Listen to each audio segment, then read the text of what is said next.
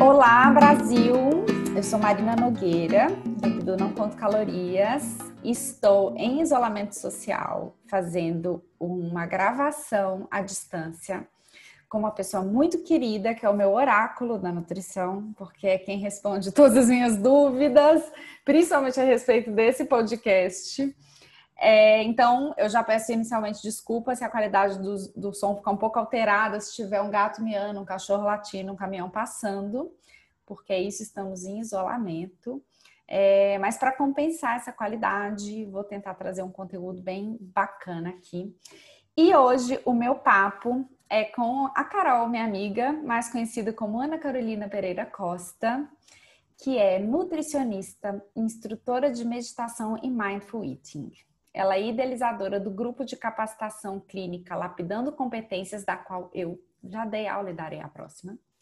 E supervisora da equipe de nutrição do grupo de atendimento aos homens com transtorno alimentar do Ambulim, que foi o estágio que eu mais gostei de fazer. Os outros ambulatórios que lutem. Mas tô brincando, gostei de todos, mas o gato foi o que eu mais gostei. E aí, Carol, tudo bem? Bom dia, Mar. Bom dia, Brasil. Bom dia, mundo. Esse podcast vai alçar voo, vai alcançar o mundo. Tomara. É, tudo bem, Mar. Vou até. Posso contar uma historinha bem bonitinha? Pode. Que eu ouvi uma vez de um de uma pessoa, de um mestre budista que eu admiro bastante, com quem eu aprendi muito, inclusive, sobre meditação, né? É, é uma história que é a seguinte: num pequeno mosteiro lá da Índia ou da China, não lembro agora, uh, estava lá um monge, né, um aprendiz a meditador, com o mestre do mosteiro, e tinha um mosteiro do lado, tinham dois mosteiros meio entre aspas rivais, né? E o mosteiro do lado, né, estava fazendo uma obra, tinha muita barulheira, né? E aí eles estavam 30 dias em silêncio lá, esse aprendiz a meditador com o mestre, sendo que o moceiro do lado estava em obras. E aí era aquela barulheira o dia inteiro, né? Os barulhos da vida, que tanto nos atrapalham. E aí, no último dia do retiro, o aspirante a meditador, lá, o praticante, foi falar para o mestre e falar assim, né? Olha, é, o retiro foi maravilhoso, acho que eu aprendi muito, melhorei muito, né, no meu progresso, mas o que me atrapalhou muito era que o som, o barulho do mosteiro do lado, ele vinha toda hora e me incomodava, né? Me impediu de meditar, foi muito difícil. E aí o mestre escutou e depois ele falou assim: tá, deixa eu entender. Será que o barulho é que vinha te incomodar ou você que ia incomodar o barulho? Então a vida é essa, né? O barulho Nossa. chega, mas se a nossa mente não se prende ao barulho, é o barulho chega e vai embora, é né? Verdade. Então, é uma metáfora da nossa vida, de que muitas vezes os conteúdos mentais que mais nos atrapalham é porque também a nossa mente responde a eles e a gente fica ruminando aquilo. A gente não quer deixar aquele pensamento, aquele conteúdo mental é, embora. gastando né? energia naquilo, né? Exato. Então, é uma Bem, metáfora aí para os barulhos da vida. E que tem tudo a ver com o que a gente tudo vai falar hoje, que é sobre mindful eating ou é a mesma coisa, né? Comer com atenção plena e mindful eating. É a mesma coisa? Isso, Mar. A Me melhor fala... tradução seria comer com atenção plena mesmo. Tem gente que usa comer consciente, mas eu acho que, inclusive, na nossa cultura, o termo consciência, ele tá muito batido, né? Tá muito clichê. Uh, e a tradução correta para mindfulness, que é de onde vem o mindful eating, é atenção plena. Então, uhum. se mindfulness é atenção plena, mindful eating consequentemente, é comer com atenção plena, né? Perfeito. E não comer consciente. E o que, que, é isso? Porque assim, eu acho que quando a gente fala para o público leigo ou para as pessoas que estão começando a se interar, porque agora tá um assunto meio. Tá em. Tem, tá, tá, você acha? Eu acho que tá no momento aí, não? Batido no sentido Batido, de estar tá todo mundo falando nisso, de, né? Exato, é, acho tá. que tá massificado, né? Tá, Mas ainda sim. tá em alta mesmo. As tá em alta, né? Estão interessadas. E aí eu vejo assim, eu coloquei lá no Stories, né? O que, que as pessoas tinham dúvida. E até perguntei para uns amigos meus, e um amigo meu falou isso, ele falou, comer, mindful eating é comer meditando? Então, assim, o que, que é o mindful eating? Uhum. Eu acho, né, que primeiro a gente precisa entender, até usando como referência a pergunta desse seu amigo, o que, que a gente entende por meditação, né, mais especificamente por mindfulness. Porque para entender mindful eating, eu preciso ter uma breve noção do que é mindfulness, porque o mindful eating nada mais é do que um braço de alcance do mindfulness, uhum. né? Então, mindfulness é um termo que foi cunhado na década de 70 por um biólogo americano chamado John Kabat-Zinn, né? É, ele era professor de yoga, além de biólogo, né, professor de yoga, morou muito tempo na Ásia, meditador há muitos anos e budista. E na década de 70 ele cunhou esse termo porque ele trouxe, ele levou para os Estados Unidos uma série de práticas vindas do contexto oriental mesmo, do budismo, né, de práticas uhum. meditativas, e que ele queria levar aquilo para o contexto ocidental de uma forma sistematizada, de uma forma laica, né, para ah. que os americanos protestantes, cristãos, né, uhum. é, pudessem de repente praticar meditação sem o cunho filosófico e religioso do budismo, né, sem o estereótipo, o preconceito que eles tinham na época.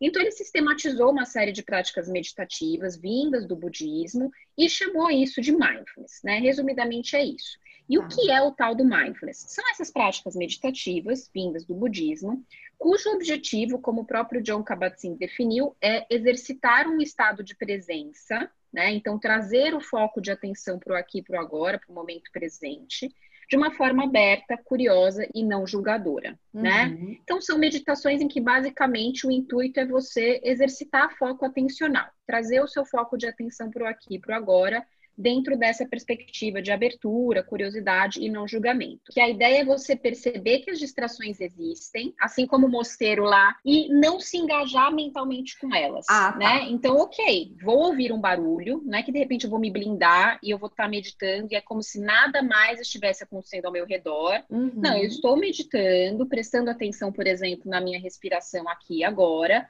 mas eu vou escutar barulhos, eu vou perceber que vieram pensamentos, eu vou perceber que o meu pé está formigando, eu vou perceber uma série de coisas. Mas se o intuito é trazer o foco atencional para o aqui e para o agora, para aquele estímulo que eu escolhi, que no caso é a respiração, uhum. eu vou perceber todos esses outros estímulos e construções mentais, mas eu simplesmente não vou deixar a minha mente ser sequestrada por eles. Tá, eu não vou deixar a minha mente ir embora. Uhum. A mente vai querer ir embora, né? Porque a nossa mente adora o pátio do recreio, tá? Sim. Ela corre, ela grita, ela vai de lá para cá. Quando eu perceber que a mente foi embora, aí é o pulo do gato. Esse é o momento mais precioso da meditação. É justamente perceber o momento em que a sua mente vai embora. Hum. O momento em que você automaticamente reagiu a um determinado estímulo. E aí você percebe, toma consciência e gentilmente, de forma não julgadora e tranquila, traz a mente de volta para aquele foco atencional que você escolheu, que aqui, como exemplo, a gente deu a respiração, né? Ah. Então, na verdade, a gente já põe por terra um dos principais mitos do que é meditar, que é não pensar em nada. Na verdade, não existe, né? O próprio Dalai Lama disse que quando ele está meditando, ele pensa em muita coisa. A questão é, percebeu que a mente foi embora com o pensamento? Traga a mente de volta para o estímulo escolhido e deixa o pensamento ir embora naturalmente. Tá. O pensamento vai voltar, você vai embora com ele, percebeu que foi embora, traz a mente de volta. Então é tá. sempre esse compromisso intencional de perceber para onde a mente vai e gentilmente trazer a mente de volta. É um né? exercício, né? Assim, é um exercício, exatamente. É, é um eterno exercício. Mental. Sim. Um eterno exercício. Tá. Um eterno exercício. Então, o progresso é justamente você perceber o quanto a sua mente vai embora, né? Quem começa a meditar, por exemplo, e fala, nossa, foi super tranquila, minha mente nem foi embora, é porque provavelmente a mente foi tão embora e a pessoa foi tão sequestrada que ela nem se deu conta que a mente foi embora, né? E por isso que tem tanta gente com muita dificuldade, porque a pessoa vai com a expectativa de que ela vai tentar não pensar em nada, e não pensar em nada não existe. Só se, sei lá, você morrer, talvez você não pense em nada, né? E a gente também não sabe, porque a gente ainda não morreu, a gente né? Não sabe. Exato. Exato. E um outro mito é esse também de que ah, eu vou meditar para relaxar, né? Uhum. É, cara, quando você começa a meditar e você entra em contato com essa turbulência frenética da sua própria mente, no início isso não traz relaxamento. Isso pode trazer, inclusive, angústia, pode trazer Sim. mais ansiedade, né? Então, também, quem começa a meditar e fala assim, ah, mas eu meditei duas vezes, eu não relaxei, não funciona não vai relaxar, né? O é. relaxamento oriundo da meditação, ele vem depois de um tempo de prática, né? Quando você já está mais familiarizado com esse movimento da mente, tá?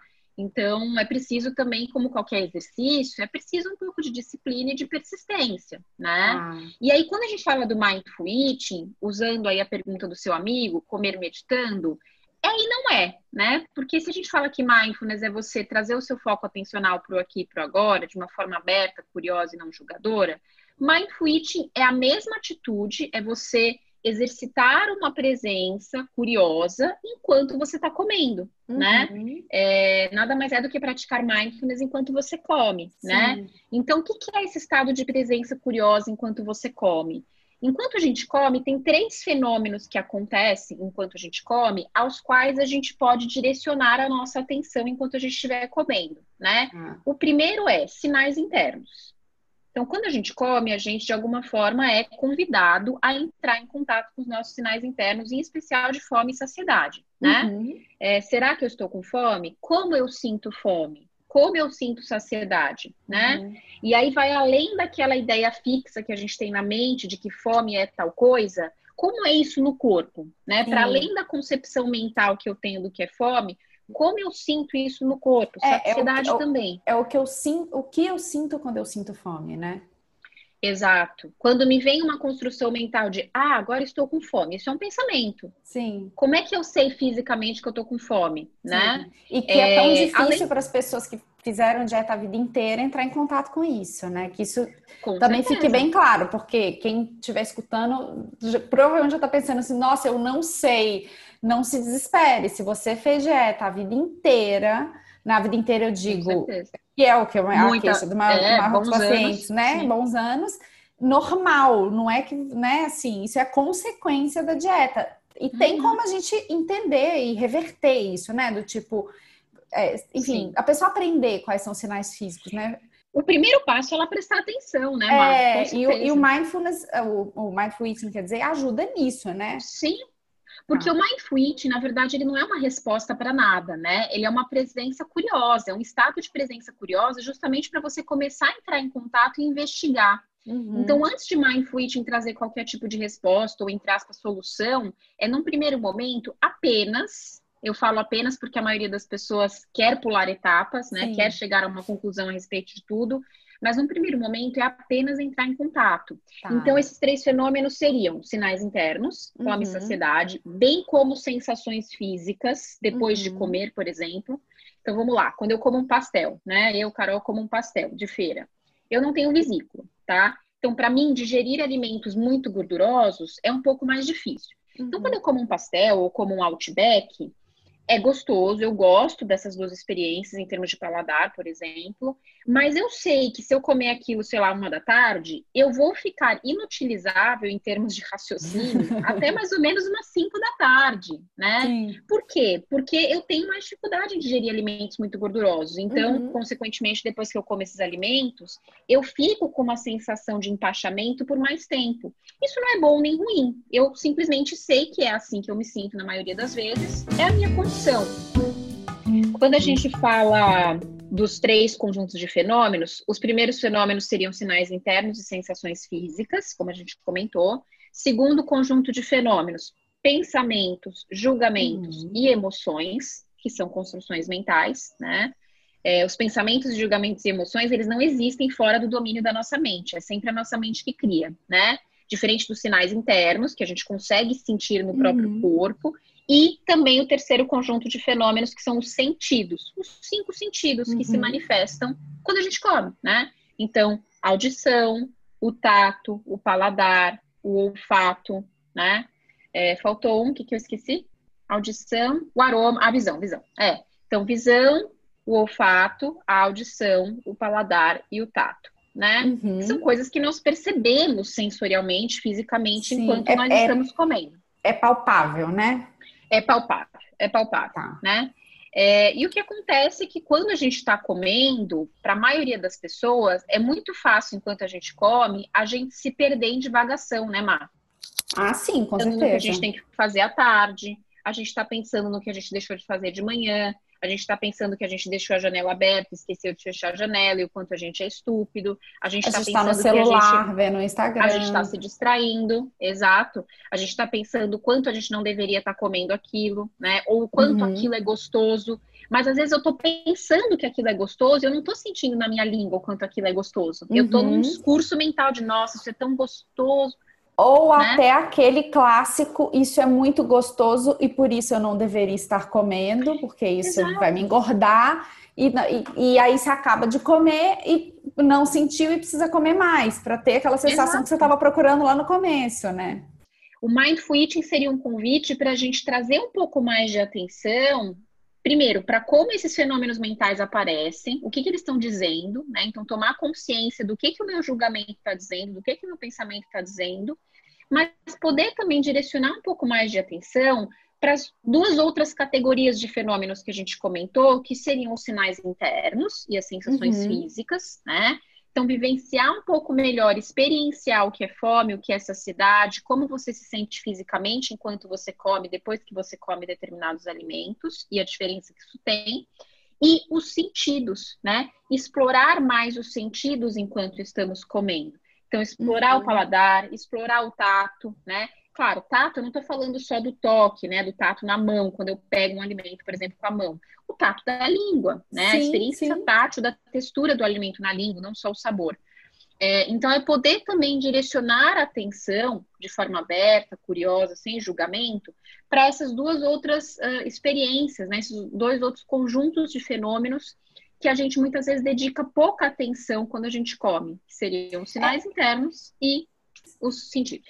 E eu diria que isso já é um grande insight. A maioria das pessoas come e não percebe que não sente o gosto, né, Mar? Uhum. É, Elas simplesmente ficam com aquela dúvida de, nossa, por que, que eu não consigo me saciar com uma barra de chocolate? É. Preciso comer duas ou três, né? Eu, eu falo que é igual quando você está lendo um livro e aí você termina no fim da página e fala assim, nossa, o que, que eu li? E aí você precisa ler isso. de novo, né? É, é uma isso. sensação muito parecida, né, com, com isso. Uhum. Eu acho que todo mundo já Sim. teve esses momentos. Algumas pessoas têm mais, né, que são os, as, as, pessoas que fazem muita dieta, já fizeram, e, sim, tem as pessoas que fazem menos, que é o nosso dia a dia aí, no, ordinário, né? Porque é isso sim. também. É, que aí entra até numa outra pergunta que me fizeram, que é sempre tem que estar, tá, tipo, no modo mindful. E o dia que você quiser comer uma pipoca vendo um filme, ou tomar uma cerveja comendo um churrasco, tipo, Precisa, porque hoje o que, que eu vejo o movimento das pessoas? Eu vou me engajar em tal ferramenta, como se também ela só pudesse fazer aquilo, né? Que não é verdade, Exato. né? É um conjunto não. de coisas. Na verdade, né, Má? Porque se a gente for pensar, é, o modo atenção plena de ser exige energia do cérebro, Sim. né? Estar atento a um determinado estímulo 100% do tempo é impossível, porque o nosso cérebro não tem esse recurso atencional tão bem treinado e disponível, né? Uhum. Boa parte da nossa existência na Terra, a gente, de certa forma, automatizou uma série de coisas até para que a gente pudesse viver, né? Sim. Então, se eu toda vez que for dirigir um carro, eu precisar estar 100% atento a todo e qualquer movimento que eu faço para dirigir um carro, então tá, agora eu tenho que virar o volante para a esquerda, agora eu tenho que fazer determinado movimento com a minha Você mão para mudar a marcha. Você não sai de casa porque o cérebro, ele não tem recurso atencional, né, 100% pleno para dedicar a todas as atividades que a gente muitas vezes tem que fazer de forma uhum, automática, né? Uhum. Então, sim, mindful eating, comer com atenção plena, como você mesma colocou, é algo intencional. Só vai acontecer se você quiser e se você se disponibilizar para aquilo, né? E muitas vezes nem vai haver essa escolha. Né? Você vai acabar comendo de forma automática por força da circunstância. Se a pessoa não tem questão nenhuma com a comida, né, tá ok, ela vai para um churrasco e talvez ela nem faça essa escolha, nem passe pela cabeça dela. Sim. Ela vai comer o que tiver que comer, o que tiver ali por força da circunstância, né?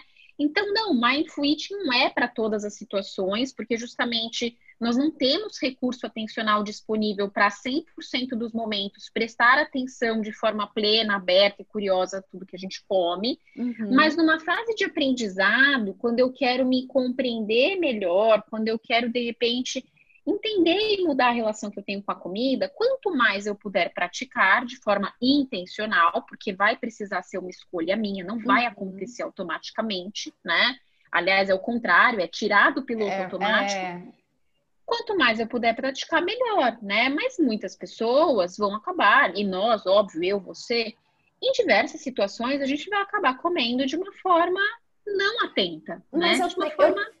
mas eu tenho a sensação que quanto mais a pessoa treina, mais ela reconhece que ela está no piloto automático também. Com e certeza. são escolhas, porque tem hora que é o que você falou, não tem jeito. A gente liga no piloto automático porque ele tem que ser ligado e é isso aí, né? Então, sei lá.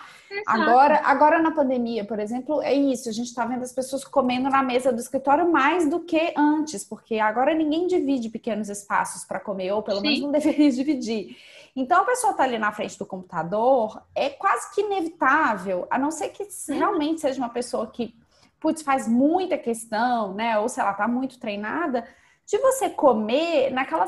É uma sensação de medo, né? De insegurança, olhando para o computador.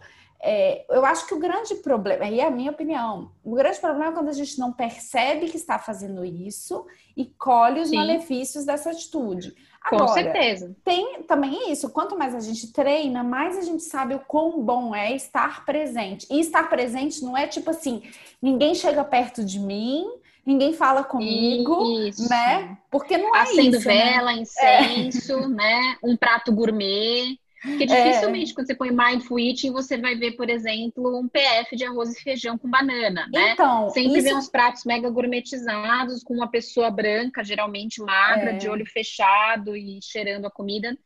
Não é 100% assim, né, É isso que eu ia é. falar, porque uma pessoa até me perguntou como que isso... É... Né, assim, eu acho que você já respondeu, mas como que isso se aplica no dia a dia? Porque eu penso muito na uhum. situação shopping praça de Sim. alimentação, né? Então, assim, uhum. aquele caos. Um dia desses, um dia desses antes da pandemia, eu fui almoçar aqui no Pátio Paulista e eu fiquei Sim. vendo as pessoas ao redor, assim, não pela comida, mas todo mundo no celular, comendo. Uhum. Gente, e às vezes você erra até a boca. Tipo, você vai pegar um é, negócio e erra é, até a boca. Eu já vi, eu já vi. É, eu acho que começa Sim. aí o exercício de mindful eating, né? Tipo, de tentar eliminar esses distratores, eu não sei se é essa palavra, Com certeza. tudo que distrai a gente, eu acho que isso já é um jeito de aplicar na correria do dia a dia, né? Não sei, qual que, que, que é a sua dica, assim? Então, tem uma, uma pessoa que eu admiro muito, né, que é, é uma monge budista e pediatra, que é a Jan Chosen Base. Ela é uma das precursoras do Mindful Eating, ela criou um programa de Mindful Eating, né, no qual eu fui treinada, enfim, gosto muito dela, admiro muito ela, e ela tem uma prática que é a seguinte, para comer com outras pessoas, né? Como praticar mindful eating quando você está comendo com outras pessoas. Enquanto você está conversando, eu com você aqui, por exemplo, supondo que a gente está numa refeição, né? Uhum. Enquanto eu estou aqui falando, eu não estou mastigando, certo? Ou não Sim. deveria estar, né? Estou falando com você, então eu estou prestando atenção naquilo que eu estou falando e em você, né?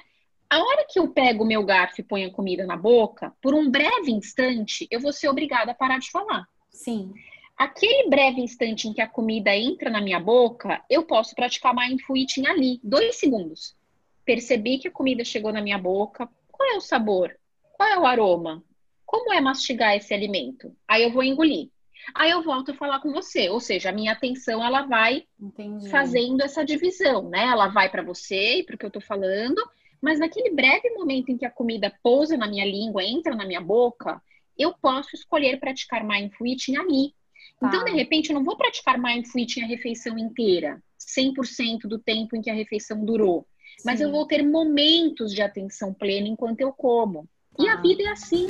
Não é. vai ser 100% da vida meditando, né? Tem três pontos da refeição que a gente pode usar como referência, como lembrete para praticar mindful eating, né? Uhum. Então, primeira garfada, pratique mindful eating, primeira colherada, né? Então, sempre que você começar a comer alguma coisa, mesmo que você não consiga fazer toda a refeição de forma atenta e mindful, a primeira garfada, a primeira mordida, tenta levar a atenção para aquele instante, né? Qual é a sensação física naquela primeira mordida? Se você está começando a comer com fome ou não? Qual é o gosto que aquilo tem? O olfato? Como é que é a textura daquilo na boca? Qual é o pensamento que vem? Ou seja, pratique mindful eating na primeira garfada, na primeira mordida. Um segundo momento propício também, e a pessoa pode escolher os três momentos, ou ela pode escolher um só, né? Uhum. Mas a primeira garfada é muito simbólica, a primeira mordida, o meio da refeição, como você mesmo acabou de colocar, e no final. Acabou uhum. de comer? Então, traz atenção para o seu corpo. Como é que está o seu corpo agora? Como é que você se sente fisicamente? Qual é o pensamento que vem? Né? Tá uhum. saciada? Tá com fome ainda? Uhum. E tem, inclusive, como você usar, tem recursos didáticos para você, inclusive, se lembrar de fazer isso, né? Uhum. Porque a orientação é muito simples, mas aí a pessoa fala, ai, Carol, olha, eu estava na fila do quilo e eu estava lembrando que, nossa, beleza, assim que eu sentar para comer, eu vou fazer a primeira mordida como a Carol me ensinou, né? Só que aí eu fui pagar, percebi que eu tinha esquecido o VR, já fiquei puta. E aí, quando eu sentei para comer, eu só me dei conta de que eu não tinha praticado mindful eating a hora que eu estava voltando para o escritório, Sim. né? Então, como lembrete de você lembrar de usar os três momentos-chave para você, de repente, praticar atenção plena, dá para você ter um elemento visual que para você represente esse contato que você deseja ter com você mesmo, né? Ah. Então, por exemplo, uma paciente minha, ela comprou uma estatuazinha pequenininha de Buda, né? Que fofo. E aí ela leva para comer. Ela ah. tira da carteira, fica dentro da carteira, né? É uma estatuazinha minúscula. Ela tira da carteira e põe na frente do prato dela. Os colegas Legal. do trabalho até zoam com ela, né? Ei, lá vai o Buda de novo mas para ela é um lembrete visual de quando ela estiver comendo, ela vai bater o olho naquele Buda e ela sabe o que ele representa. Opa, hora de eu trazer atenção para mim, né? Pode ser um saleiro, tanto faz. É, quem tem horário fixo para almoçar, deixar sempre, sei lá, um alarme. Um relógio, é um alarme, tá. Um post-it, né? É, um post-it post eu acho o máximo, porque você tira e põe, é você máximo. sabe quando você fez Exato. ou não.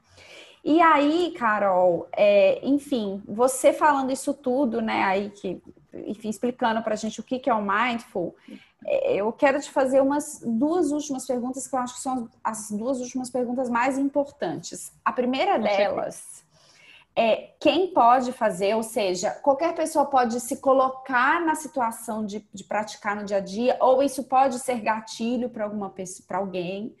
É, e qualquer nutricionista pode aplicar isso. Uhum. E a segunda, que é a pergunta que todo mundo quer saber: se mindful eating é para emagrecer? Uhum. Vamos lá, perguntas polêmicas. Na verdade, eu tenho muita clareza a respeito de ambas as perguntas, mas eu sei que elas geram polêmica. Tudo bem, a gente está aqui para isso. Exatamente, não temos medo de polêmicas. A primeira pergunta sobre qualquer um pode praticar, né?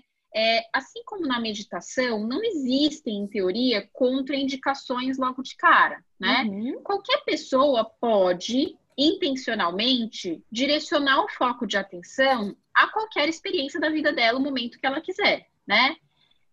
É garantia de que realmente vai ser confortável ou vai trazer insight? Não talvez não traga nenhum insight, justamente pelo fato de ter sido muito desconfortável.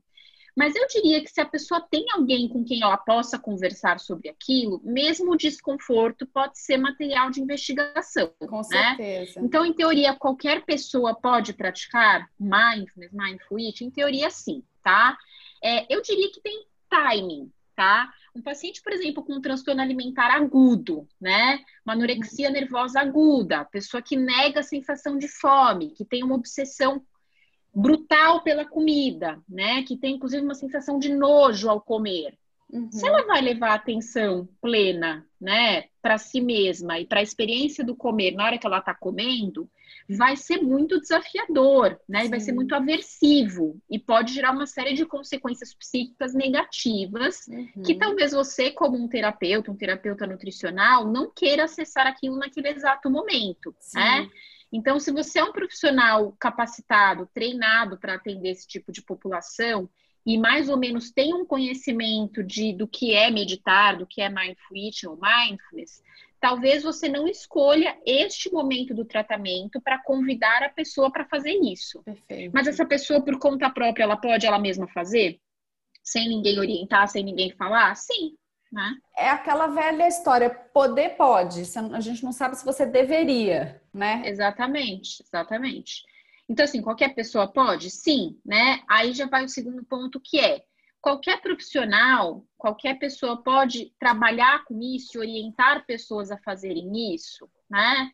É, via de regra, a gente entende que para mexer com meditação, com mindfulness e, consequentemente, mindful eating, é muito importante duas coisas. Diria que várias coisas são importantes, mas as duas principais coisas são: primeiro, você precisa, ou de preferência deveria ter uma prática pessoal de meditação e de mindful eating Uhum. Então, se você quer mexer com isso ou usar isso nas suas sessões, seria muito valioso você já ter meditado, já ter passado pela experiência você mesmo, para uhum. daí você se meter a fazer isso com outras pessoas. Para esse tipo de trabalho mental, para esse trabalho que envolve observar os movimentos da mente, os conteúdos que a mente cria, é importante a própria pessoa que está conduzindo ou está trabalhando com aquilo, é importante que ela tenha conhecimento sobre como essas coisas funcionam nela própria, né? Então, essa é a primeira coisa.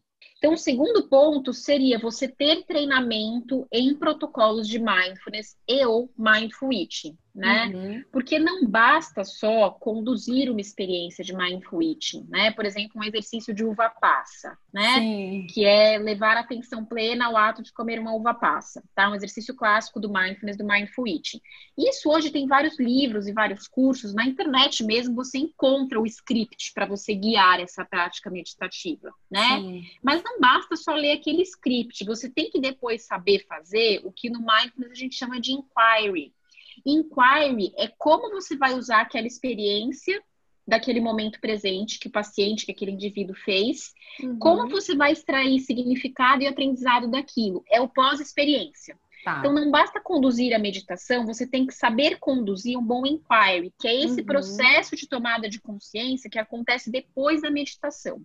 É, então, eu diria que é importante o profissional, a pessoa que deseja trabalhar com aquilo na sua prática clínica, ter um conhecimento em primeira pessoa de mindfulness e mindful eating. Então, ela própria já ter vivenciado aquilo algumas vezes, né? E ela, de repente, ter um aprofundamento em termos de como conduzir esse tipo de prática. Tá. Né? Então, hoje existem diversos protocolos que as pessoas podem uh, se formar naquilo, né? Fazer uma tá. formação e se tornar instrutor, tá? tá? E sobre usar mindfulness para alguma finalidade é. qualquer. Eu estou né? te perguntando isso porque a gente vê as pessoas vendendo essa ideia, Sim. né? De mindfulness Sim. para emagrecimento. Emagreça com atenção com certeza. plena. Com certeza. É, como a gente fala mindfulness, e o próprio John Kabat-Zinn definiu muito bem, mindfulness é você exercitar um estado de presença aqui agora de forma aberta, curiosa e não julgadora. O mindfulness não tem o objetivo de te levar para lugar nenhum, é simplesmente exercitar presença.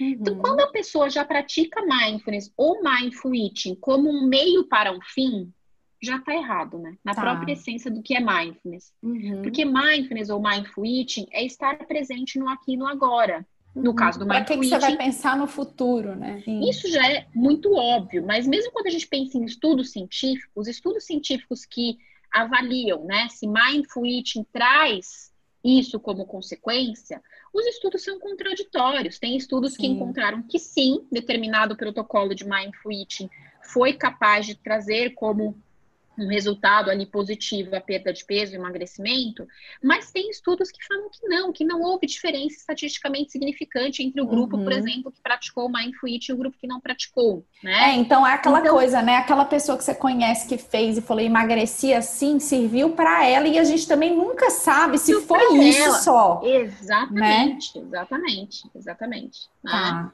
ótimo. É, então é isso. De repente a pessoa que ela come começa a comer com mais consciência, com mais consciência de sinais internos, de sensações físicas, de aspectos sensoriais de paladar, de olfato e pensamentos essa pessoa que começa a praticar e começa a tomar consciência de alguns padrões e de algumas questões internas dela, pode ser que ela coma melhor, no sentido dela Sim. comer um pouco menos ou comer mais de determinados alimentos que antes ela não comia e ela nem se dava consciência de que ela não comia, né? Sim. De repente, essa pessoa, ao tomar consciência, como resultado, pode ser que ela tenha uma série de mudanças ali de hábitos e comportamentos alimentares que, como consequência, em associação com outros fatores que a gente desconhece, pode ser que ela perca Sim. peso. É uma consequência indireta, saber. né?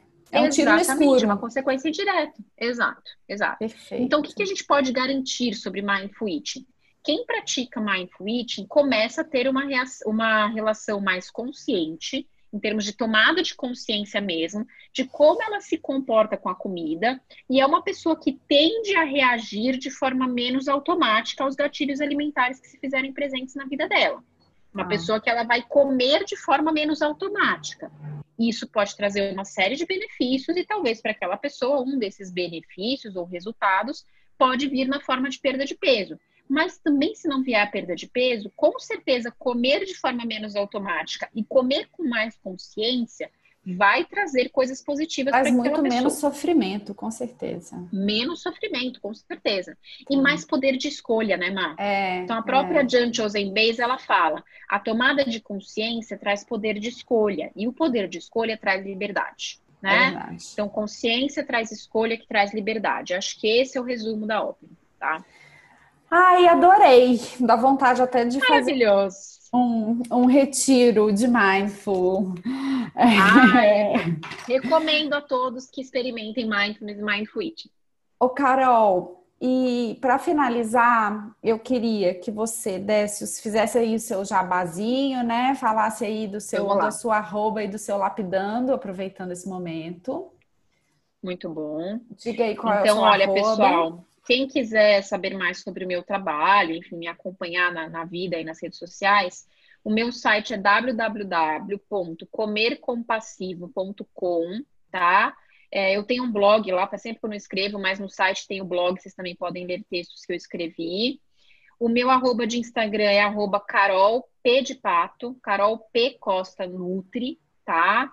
E o Lapidando Competências, como a Má comentou no início na minha apresentação, é, é um grupo de capacitação clínica para nutricionistas ou que já tenham experiência nessa área de comportamento alimentar ou que querem começar a trabalhar dessa forma, né, uma forma menos prescritiva e mais baseada em aconselhamento nutricional.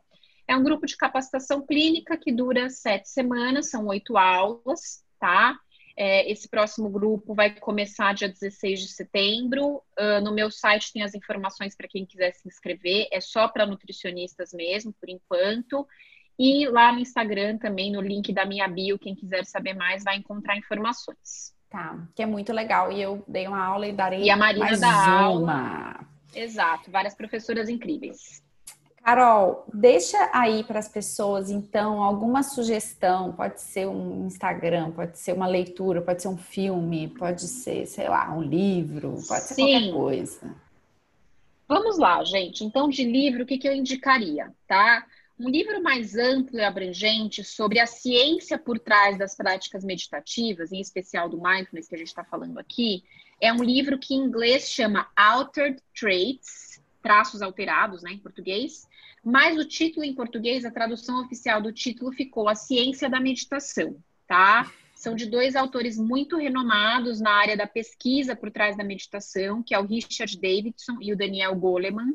O Daniel Goleman escreveu outro livro bacana também, que dos anos 90, se eu não me engano, muita gente conhece, que é o Inteligência Emocional, tá? Uhum. E aí tem uhum. esse livro A Ciência da Meditação, que é dele também com o Richard Davidson, que é um neurocientista. E especificamente sobre mindful eating, é, eu recomendaria um livro que não tem tradução para o português, né? Mas é que é da minha mestre, digamos assim, que eu até comentei aqui ao longo do podcast, a Jan Chosen Base, que é uma monge budista e pediatra, tá? Ela é autora de um dos programas uh, mais importantes de mindful eating, tá? Que existem. Uh, e o livro dela chama justamente Mindful Eating, não tem tradução ainda para o português, então, infelizmente, para quem não lê inglês, vai ser difícil, obviamente, a pessoa Sim. não vai conseguir ler, tá? É, mas esse é o livro que eu deixo como referência, porque vem da fonte mesmo, né? Da primeira uhum. pessoa, uma das primeiras pessoas que começou a aplicar mindfulness ao comer. E acho que são esses dois livros que eu mais gosto e mais recomendaria. Tá. E me conta uma coisa, Carol, quem você, quem é uma pessoa que te inspira e com quem você dividiria um momento de refeição em atenção plena? Tomaria um café, um vinho, um chopp, um aperol spritz? Ah, um aperol spritz. É, um chazinho, né? Um chá verde. Chazinho. Pra é. lembrar dos, dos, dos, mitos aí, das, dos estereótipos da meditação. Verdade. É, tem uma coisa no budismo, uma... porque muito do mindfulness, gente, vem do budismo, né? Da meditação vem do budismo, tá? É, então, no budismo tem uma coisa muito bonita que eles chamam de dedicação de méritos, né? O que, que é isso? Sempre que você vai fazer uma meditação, você vai dar uma aula, por exemplo, você dedica os méritos, os frutos daquela prática que você fez. Então, obviamente, esse podcast ele vai gerar frutos, né? Pessoas terão acesso a esse conteúdo e de repente vão começar a descobrir uma série de coisas que vão trazer benefícios para a própria vida. Uhum. Então, eu queria dedicar os méritos desse podcast, né, da minha participação nele, um, para algumas mentoras, né, que eu tive aí no, no, caminho da meditação, do mindfulness, do mindful eating. Então, em primeiro lugar, Jan Chosen Base, que eu já falei ah, aqui, autora do livro. Sim. A Char Wilkins, que é parceira dela no programa de mindful eating. Uma outra uh, professora de mindful eating que também criou um outro programa é, de mindful eating, que é a Jan Kristeller, é uma nutricionista americana. A Marcia Epstein, que é uma instrutora de mindfulness aqui do Brasil, que foi quem, Sim. na verdade, me iniciou aí no mindfulness, tá? A Christy Arbon, que é uma professora também de mindfulness, Mindful Self-Compassion, que é um outro programa, deixa para um outro episódio. Uhum. E a professora Lia Diskin, que é cofundadora da Associação Palas Atena, tá? É uma associação sem fins lucrativos aqui em São Paulo. Procurem o site, o Instagram também, chama Associação Palas Atena. Lá eu fiz a minha formação em meditação, justamente com a professora Lia Diskin, e lá tem uma série de outros cursos filosóficos, psicológicos, Legal. muito bacanas que as pessoas podem também procurar e se beneficiar, tá? Ah. Então eu dedicaria os méritos desse podcast a essas mentoras e pessoas que me inspiraram muito, ok? Ah. E com quem que eu dividiria uma refeição, um chazinho, um aperol, né? É, eu tive a oportunidade, na verdade, de dividir refeições com todas essas que eu mencionei, graças a Deus, que são minhas musas inspiradoras, mas uma pessoa assim que eu, no sonho, né, almejaria de repente dividir uma mesa de refeição, seria o Dalai Lama. Né? Ah, eu imaginei que você fosse falar isso. É um velhinho, gente, super simpático, né? Passou pela é... perseguição chinesa no Tibete, foi expulso do seu país muito jovem, ele é bem fofo, tá para morrer, né? Porque ele já tá com é. quase 90 anos, se eu não me engano. E, inclusive, nós nem sabemos se a instituição do Dalai Lama, né? Ele é o 14, se eu não me engano, Dalai Lama na história. É uma. É, é milenar, né? A instituição, a figura do Dalai Lama, né? Eles uhum. entendem que depois que o Dalai Lama morre, a alma, o espírito desse Dalai Lama, ele reencarna numa outra pessoa e eles Sim. encontram essa pessoa e essa pessoa se torna o próximo. Mas eu já ouvi aí boatos e até declarações um, sérias mesmo do atual Dalai Lama de que talvez a instituição do Dalai Lama não, não se perpetue. Né? Gente, Porque os budistas também. É, fofoca babado. do budismo. Os budistas, pelo menos da linha do Dalai Lama, né, os budistas uh, tibetanos, eles entendem que depois de um tempo de reencarnação, quando aquela alma ela já atingiu o propósito dela na Terra, né, ela para de reencarnar.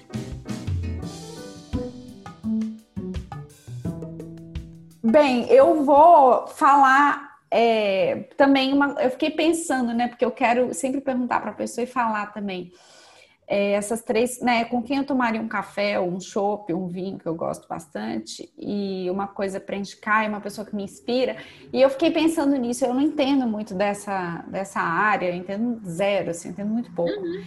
Mas eu tô lendo um livro lindíssimo que é A Morte é um Dia que Vale a Pena Viver. Ah, bonito, da Ana Cláudia, da Ana né? Cláudia Quintana Arantes. E eu fiquei pensando que tem muito a ver com isso, porque é um livro que fala da morte. E a gente não, não dá atenção para a vida, né? Assim, nessa coisa do dia a dia, às vezes a gente esquece. Então, é nas coisas bem ordinárias que a gente devia prestar atenção e não presta.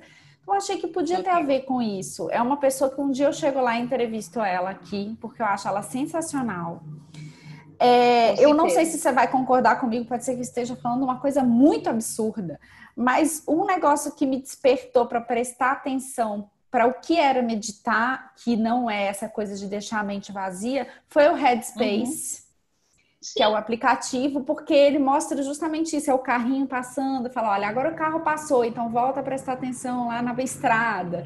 Isso é muito interessante, né? Porque é isso, é você prestar atenção e tudo que vier você fala, tá bom, eu, eu aceito e agora eu silencio e eu volto para cá e repetidas Exato. vezes. Então, eu é acho um que aplicativo né? para começar, para quem quer começar, né, e é, não sabe exatamente começar. onde procurar. Sim, os aplicativos são ferramentas possíveis, né? E tem é. aplicativos cada vez mais sérios. Então, o Headspace, o problema do Headspace é que ele é inglês, né? inglês né? Então, se é. quem não entende inglês vai conseguir muito bem. Tem um outro que foi desenvolvido em parceria com o Hospital Albert Einstein, a Natura, né, de cosméticos, a empresa de cosméticos, e a Associação Palas Atena, que eu mencionei aqui, né? É um aplicativo que chama Natura Meditação. Legal, ele tem um íconezinho laranja E ele é, ele tem a mesma proposta, parecida com o Headspace, porque o Headspace ele tem alguns dias, né? Você vai mudando tem. de fase. Então você faz Isso. a fase 1, depois fase 2, dia 1, dia 2. O Natura Meditação, ele também funciona dentro dessa mesma proposta, né? E ele é totalmente gratuito. O Headspace é gratuito, Paga. tempo, depois você precisa pagar. É. Natura Meditação, como ele foi feito para a finalidade de ser estudado cientificamente, né? É, tem estudo científico aí que está saindo do forno, ou que já saiu, não tenho certeza, usando o, o app Natura Meditação como base, o aplicativo, ele é totalmente gratuito, tá? Se eu não me engano, são 10 dias de, de práticas ali. E é um aplicativo bacana em português, tá? Bom, com respaldo aí sério, né? Sim, de instituições científico. Uhum. E a pessoa que me inspira é você, minha amiga. Não porque é você que está aqui, Ei! mas você é uma pessoa que me inspira muito, essa sua paz, mas ao mesmo tempo essa a, a sua inteligência, né? Você tem um debochinho é assim muito bom. Só quem te conhece que sabe, exatamente. Exato. Omar, você Bem, também inspira, né? Inspiração mútua, e eu te agradeço imensamente por eu essa Eu te agradeço, muito obrigada pelo tempo disponível. E quem gostou, Foi corre ótimo. lá no, no arroba Ana. Peraí, me perdi. Ana Carolina P. Costa. Carol P. Costa Carol Nutri. P. Costa Nutri. Arroba Carol P. Costa Nutri. Boa. E vai lá ver que a Carol é demais. E curtam o podcast, avaliem o podcast, Isso. toda essa coisa, né? Compartilhem. Você curtir na App Store, sei lá, é, Mandem para as pessoas. Mandem até chegar lá no Dalai Lama. Isso, por favor. Carol, obrigada. Um beijo todo mundo. Um, um beijo, beijo. Mar. Até a próxima. Tchauzinho. Até, querida.